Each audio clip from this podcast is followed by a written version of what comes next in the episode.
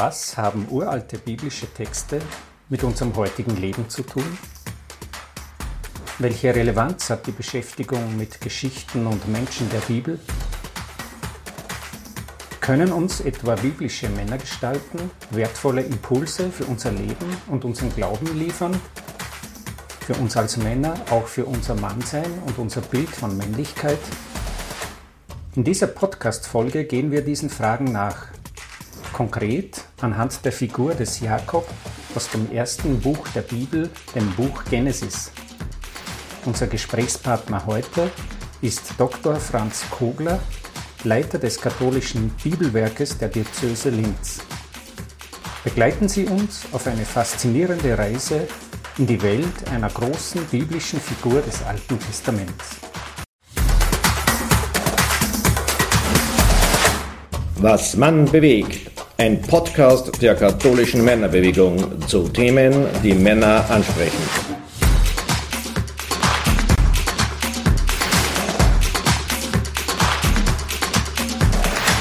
Ich begrüße alle Hörer und Hörerinnen zu einer neuen Folge unserer Podcast-Serie Was Mann bewegt. Heute wird es um den biblischen Jakob gehen, den wir uns von der KMB Linz als Jahresbegleiter für das kommende Arbeitsjahr ausgewählt haben. Jedes Jahr wählen wir uns in der KMB eine neue biblische Gestalt abwechselnd aus dem Alten und aus dem Neuen Testament. Und im kommenden Jahr ist eben wieder das Alte Testament dran und wir haben uns eben für diesen Jakob entschieden, dem Sohn des Isaak und der Rebekka, dem Stammvater der zwölf Stämme Israels. Und wir haben sehr schnell gesehen in einer ersten Annäherung an diese Figur, was das für eine schillernde Figur ist, dieser Jakob, und wie viele Anknüpfungspunkte uns seine Geschichte liefert, um uns auch mit brisanten Themen von Mannsein und Männlichkeit auseinanderzusetzen. Und das ist was, was uns von der KMB ja natürlich immer besonders interessiert, dieser männerspezifische Blick und Zugang zu den biblischen Männergestalten. Ich habe heute zu Gast bei mir Dr. Franz Kogler, dem Leiter des Bibelwerks der Diözese Linz und kundigen Bibelwissenschaftler. Danke, Franz, dass du dir für dieses Interview Zeit genommen hast. Und ich möchte am Beginn gleich einmal nach deinem ganz persönlichen Zugang zu dieser biblischen Figur des Jakob fragen. Was sind deine ersten Assoziationen? Freut mich, zum Thema Jakob, zu dieser Figur der Bibel, meine Assoziationen bringen zu dürfen. Das erste, was mir kommt, ist der Name. Jakob heißt auf Deutsch Gott schützt, Gott beschützt.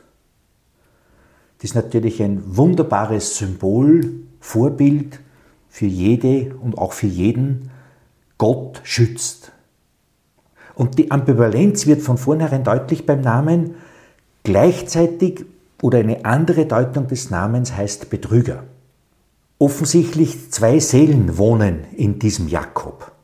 Und das fasziniert mich sozusagen als erstes. Und am Schluss dieses ganzen Jakobs Erzählungen der Bibel wird deutlich, eigentlich bekommt er einen neuen Namen. Israel, Gottesstreiter. Insofern ist alles, was diesen Jakob ausmacht, schon im Namen drinnen. Ein Betrüger, ein von Gott beschützter, und einer, der mit diesem Gott streitet. Das wäre so das Erste, was mich fasziniert. Äh, das Zweite, wir reden bei Jakob nicht von einem Mann, der von einer bestimmten Tag oder einem bestimmten Jahr geboren ist und an einem bestimmten Tag gestorben wäre. Der Jakob ist eine Figur.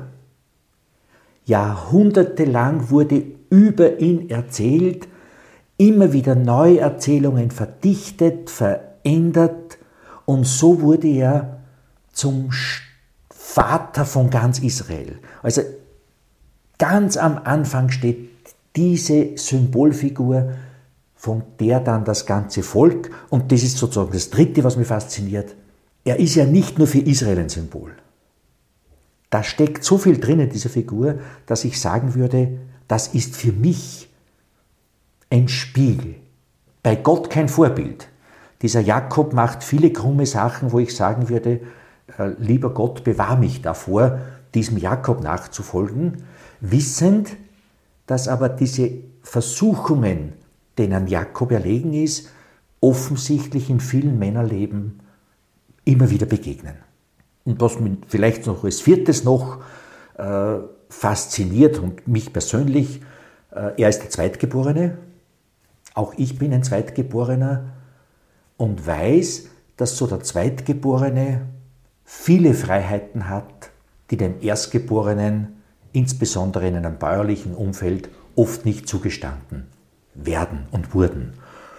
Das hat schon, das hat etwas, ja, zu wissen, diese Freiheit, die sich dieser Jakob nahm, die durfte auch ich in meinem bisherigen Leben sehr, sehr oft genießen. Das wären so die Assoziationen, die mir zu dieser biblischen Figur Jakob kommen. Mhm. Vielleicht da anschließend gleich eine Frage jetzt an dich, an dich als Bibelwissenschaftler. Was müssen wir denn wissen sozusagen als Otto Normalverbraucher, wenn ich jetzt Genesis 25 bis 50 lese? Eingewoben ist ja auch die Josefsgeschichte, äh, über diese Lebenswelt, dass man das irgendwie versteht. Was ist das für eine Kultur? Wie muss man sich das vorstellen? Ähm, dass man die Dinge richtig einordnen kann, was Segen betrifft, was Rolle der Frauen betrifft oder was auch immer. Du hast es schon angesprochen, wir reden hier bei Jakob von der Hälfte des Buches Genesis. Das macht von vornherein deutlich, wow, das ist eine unvorstellbar wichtige Figur in der Volkwerdung Israels.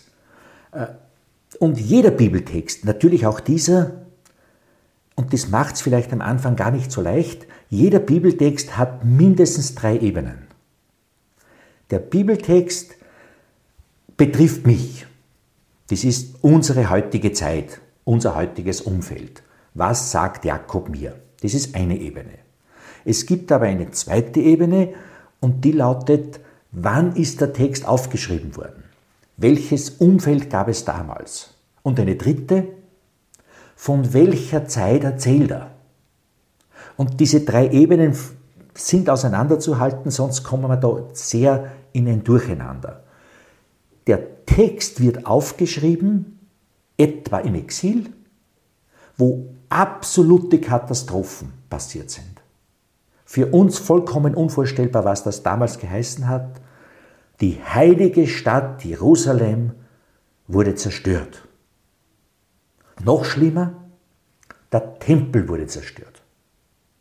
Fürs Volk geht es damals, wie Shakespeare sagen würde, sein oder nicht sein in dieser unvorstellbaren Herausforderung, wie geht es weiter, hat uns Gott verlassen, ist Gott noch auf unserer Seite, dort entsteht der Text.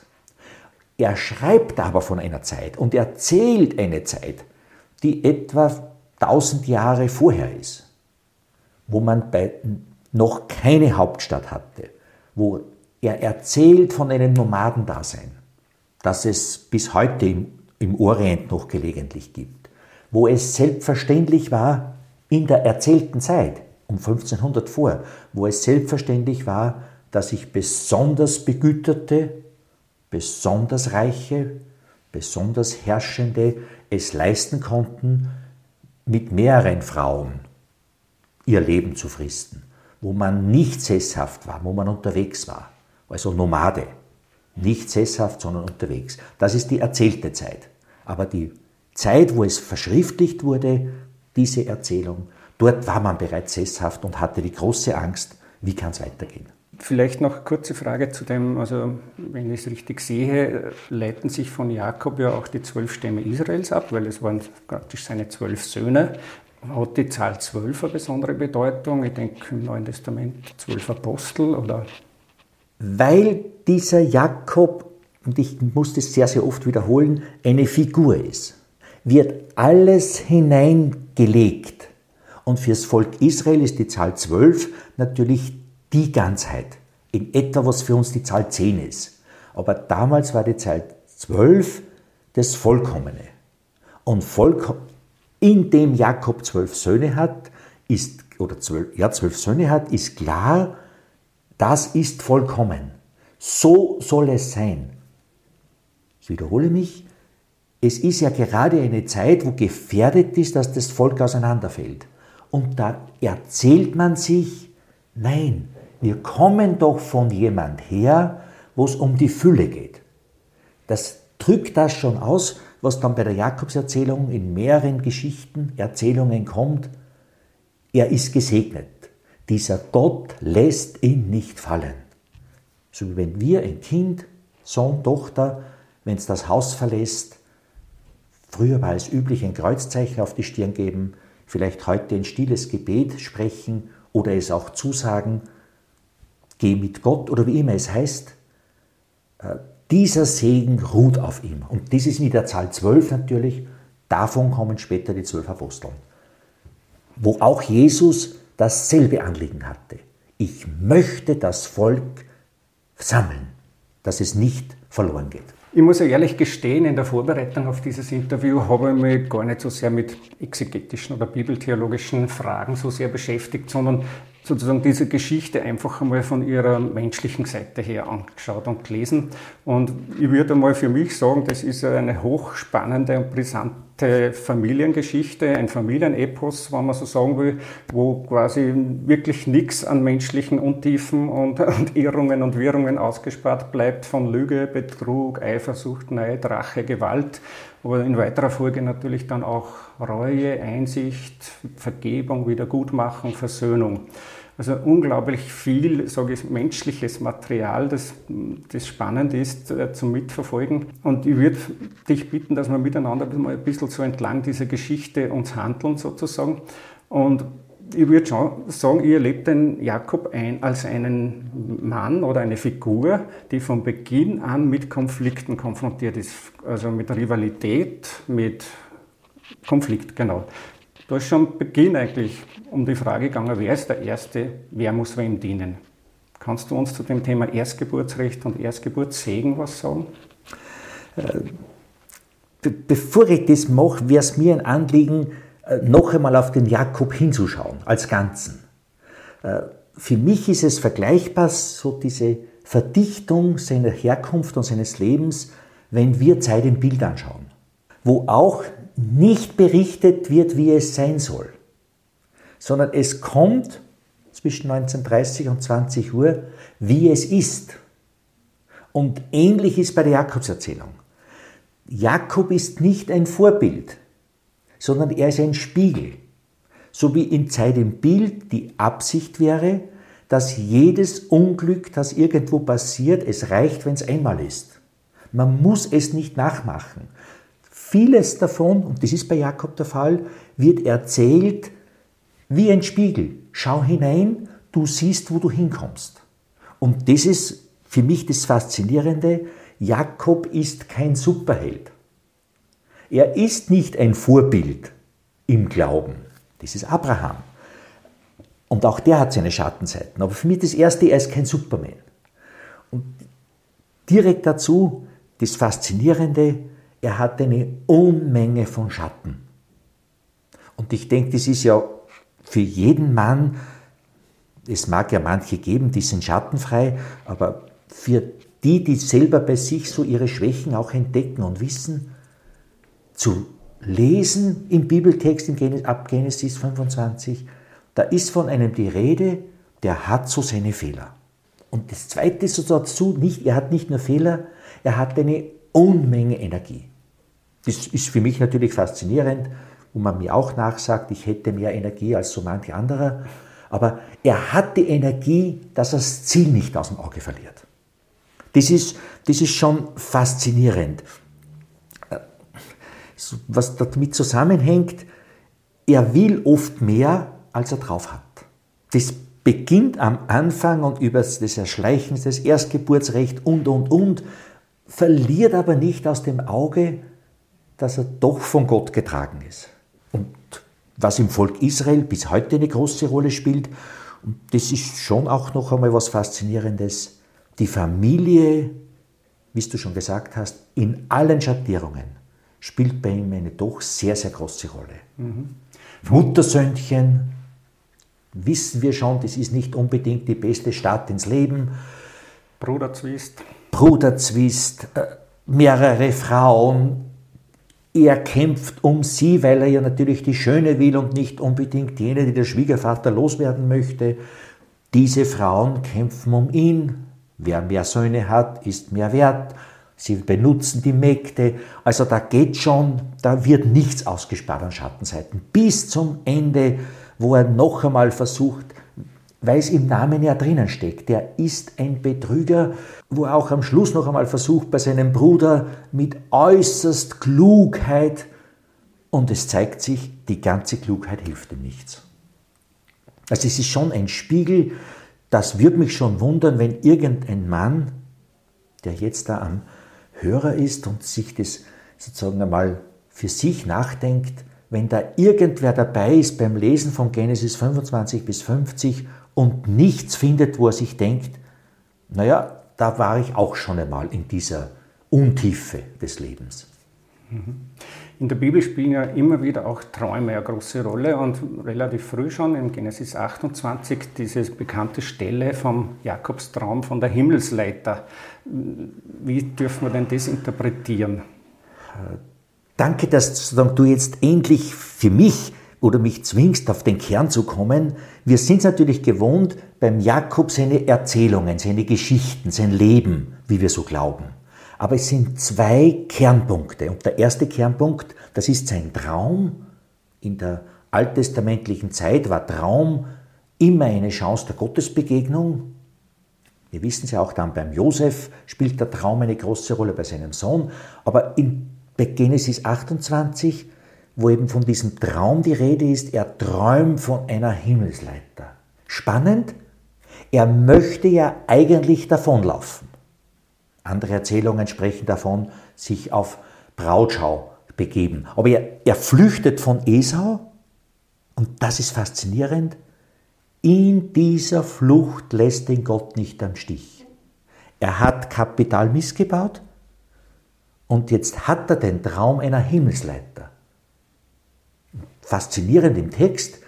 Äh, er sieht da die Engel auf und niedersteigen. Wir würden sagen, sie müssen zuerst runterkommen. Nein, sie steigen von der Erde hinauf und dann wieder herunter und hat da offensichtlich seine Gottesbegegnung, die in Form eines Traums geschrieben ist. Und da kommen wunderbare Sätze vor. Zusagen an ihm, obwohl er eigentlich, das sollen wir nicht aus dem Auge verlieren, auf der Flucht ist, heißt es da, und siehe, der Herr, Gott, stand vor ihm und sprach, ich bin der Herr, der Gott deines Vaters Abraham, der Gott Isaaks. Das Land, auf dem du liegst, will ich dir und deinen Nachkommen geben. Deine Nachkommen werden zahlreich sein wie der Staub auf der Erde. Du wirst dich nach Westen und Osten, nach Norden und Süden ausbreiten, und durch dich und deine Nachkommen werden alle Siebten der Erde Segen erlangen. Siehe, und jetzt kommt's, siehe, ich bin mit dir ich behüte dich, wohin du auch gehst, und bringe dich zurück in dieses Land. Denn ich verlasse dich nicht, bis ich vollbringe, was ich dir versprochen habe. Genesis 28, Vers 15. Siehe, ich bin mit dir, ich behüte dich, wohin du auch gehst, ich bringe dich zurück in dieses Land, ich verlasse dich nicht, ich vollbringe, was ich dir versprochen habe. Ich finde es wunderbar, wenn das in Form eines Traums offensichtlich, wie der Text geschrieben wird, im 5. Jahrhundert, hat man Gott nicht mehr so in der Westentasche, dass man sich vollkommen überzeugt ist, aber in Form eines Traums ist Jakob bereit, diese Szene zu deuten, für sich in Anspruch zu nehmen, obwohl ich auf der Flucht bin, Gott lässt mich nicht im Stich. Ich finde es eine wunderbare Zusage an uns Männer, gilt ja auch allen Frauen, aber hier ist einmal von einem Mann die Rede, dieser Gott lässt dich auch im Scheitern nicht hängen. Mhm. Sogar wenn er davonlaufen möchte. Das ist eine, pure Zusage. Nicht an den Ort, dass der besonders heilig wäre, sondern an Jakob. Du, Jakob. Kein Vorhalten, was er falsch gemacht hat. Gott, würde man heute sagen, gibt ihm eine ungeheure zweite Chance, einen Neubeginn. Du bist gesegnet. Mhm. Also Jakob, der den Segen Gottes erhält, obwohl er immer wieder davonlaufen will, war jetzt für mich das Stichwort, um zu einer weiteren sehr ja, spannend, fast ein bisschen mystisch, unheimlichen Szene zu kommen. Da kann nämlich der Jakob einmal nicht davonlaufen vor diesem Gott, sondern er muss sich dem stellen. Diese berühmte, auch sehr häufig rezipierte in der Literatur, in der bildnerischen Kunst, ähm, diese Szene vom Kampf Jakobs am Jabok. Mit dem Mann, mit dem Engel, mit Gott, mit wem kämpft er eigentlich? Die zweite Frage ist schon wunderbar, sie bleibt dunkel. Weil es ja zunächst um diesen Figur geht, um den Leser, um die Leserin, die so ist angesprochen, die da im Kampf liegt und das ist, denke ich, wirklich die zweite wunderbare Stelle aus dieser ganzen Jakobserzählung. Wir hatten gerade die Himmelsleiter, dieser Gott ist mit dir. Er steht zu dir. Und dann eben diese zweite, wo er am Jabok er kommt wieder zurück mit allen Frauen, mit allen Tieren und alles, was er auf seinen 14 Jahren sozusagen Exil angehäuft hat und weiß, jetzt erwartet ihn sein Bruder. Und das Faszinierende, er will sich ja versöhnen mit Esau. Und zugleich hat er Riesenangst. Und da glaubt er, ich habe einen Clou. Er ist ja der Betrüger und, und der ganz besonders Schlaue. Er schickt zu, zuerst die Tiere über den, über den Fluss, zuerst die kleinen Tiere mit einem Begleiter. Wenn der Begleiter gefragt wird, soll er sagen, hinten kommt der Jakob. Und dann sieht er schon, wie er mit dem Begleiter umgeht. Und dann die größeren Tiere und dann die Kamele und, und alles Mögliche. Dann seine Frauen, dann seine Kinder. Und selbst denkt er sich, ich warte lieber noch ein wenig. Wer weiß, wie mein Bruder, ob er mir das noch nachträgt. Ich habe ihn ja betrogen. Er möchte eigentlich die Entscheidung hinausschieben. Und jetzt passiert's, er stellt sich der Situation eigentlich nicht. Er wird gestellt. Man könnte aus heutiger psychologischer Sicht sagen, sein Gewissen, es rührt sich in ihm, ist natürlich eine mystische, symbolisch verdichtete Erzählung.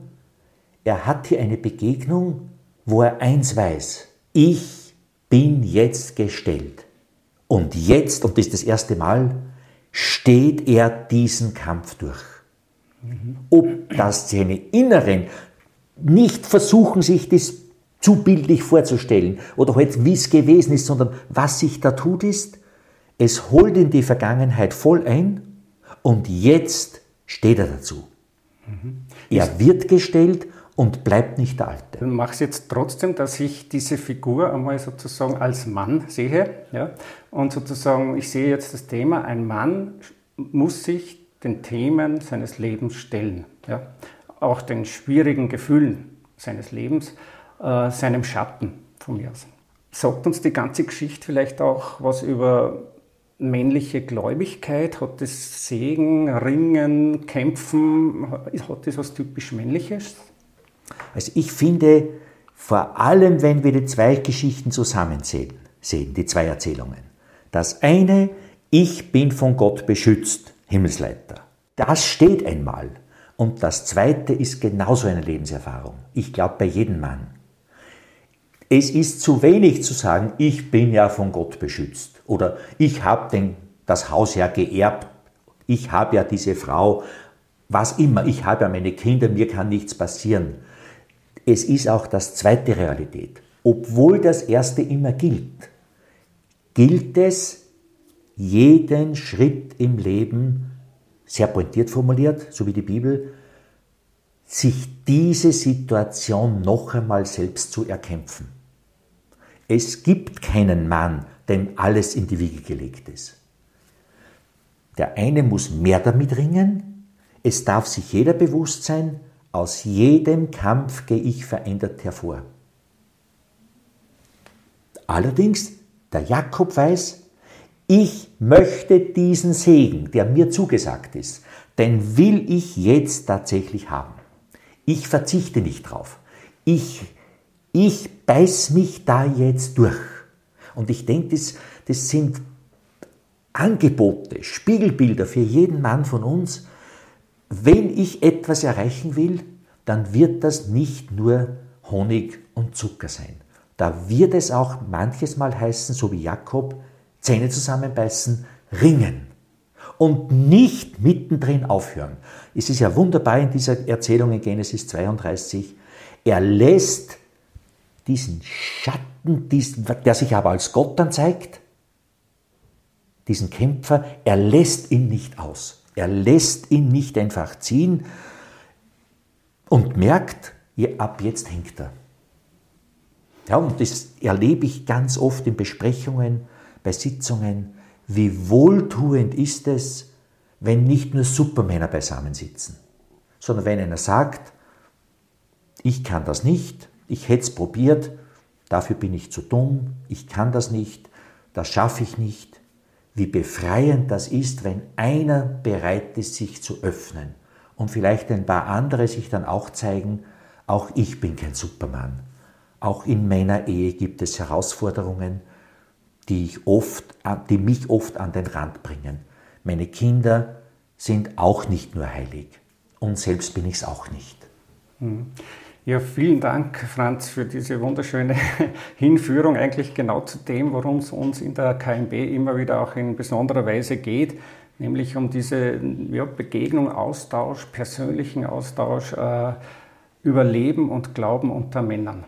Und äh, ich glaube, da bietet uns wirklich diese Jakobs Geschichte in der Bibel unglaublich viele Anknüpfungspunkte. Ich habe jetzt beim Zuhören auch schon gemerkt, ich glaube, wir könnten noch ohne weiteres Folge 2 und 3 zu speziellen Themen weiterführen. Leider ist für heute ähm, die Zeit schon eher im Ablaufen, aber ganz zum Schluss eine Frage, die mich schon noch sehr interessiert, möchte ich dir stellen. Wie ist denn diese Figur des Jakobs in, in unserem christlichen Glauben oder auch in unserer katholischen Tradition aufgenommen worden? Welche Rolle spielt der Jakob da? Ähm, da müsste ich jetzt tief seufzen. Äh, wir wissen, dass wir gerade katholisch äh, ganz viel Schwierigkeiten haben, unsere Schatten zu respektieren. Wir reden dann sofort von Sünde und von schlecht. Äh, da hat sich Jakob wenig geeignet als Parade. Wir glauben in der katholischen Tradition ja immer, dass das alles so gewesen ist und deswegen das alles so zu sein hat und dass lauter Vorbilder für uns sind. Das sind Spiegel. Und das entdecken wir, das war vor Sigmund Freud, wir haben jetzt oft in die Psychologie hinein, sowohl du Wolfgang als auch ich, äh, weil das eine tief psychologisch urmenschliche Erzählung ist. Und wir wissen es, wie gut es tut, diese irgendwen zu haben, wo wir auch unsere Schatten zumindest ein bisschen ansprechen dürfen. Am Wirtshaustisch ist das oft nicht möglich. Dort müssen wir die Superhelden sein, wie gut wir nur sind. Jakob lädt ein, steh doch zu dem. Und Jakob zeigt, du wirst diesen Gott nie in deiner Tasche haben. Er bleibt immer Gott. Es ist ein Leben lang eine Einladung, mit ihm zu ringen. Um, und das ist das Faszinierende, schlussendlich von diesem Gott erneut gesegnet zu sein. Ein wunderbares Schlusswort. Danke dir, Franz. Äh, du hast bei mir und ich nehme an auch bei unseren Hörern und Hörerinnen schon wirklich Lust und Neugierde geweckt, ähm, ja, da reinzulesen, äh, in die Bibel wieder mal reinzuschauen, diese Geschichte zu verfolgen. Wir werden dranbleiben. Im kommenden Jahr wird uns das ganze kommende Jahr wird uns diese Geschichte begleiten. Ein wunderbarer erster Impuls und vielleicht hören wir uns ja noch einmal. Vielen Dank, Franz, fürs Kommen.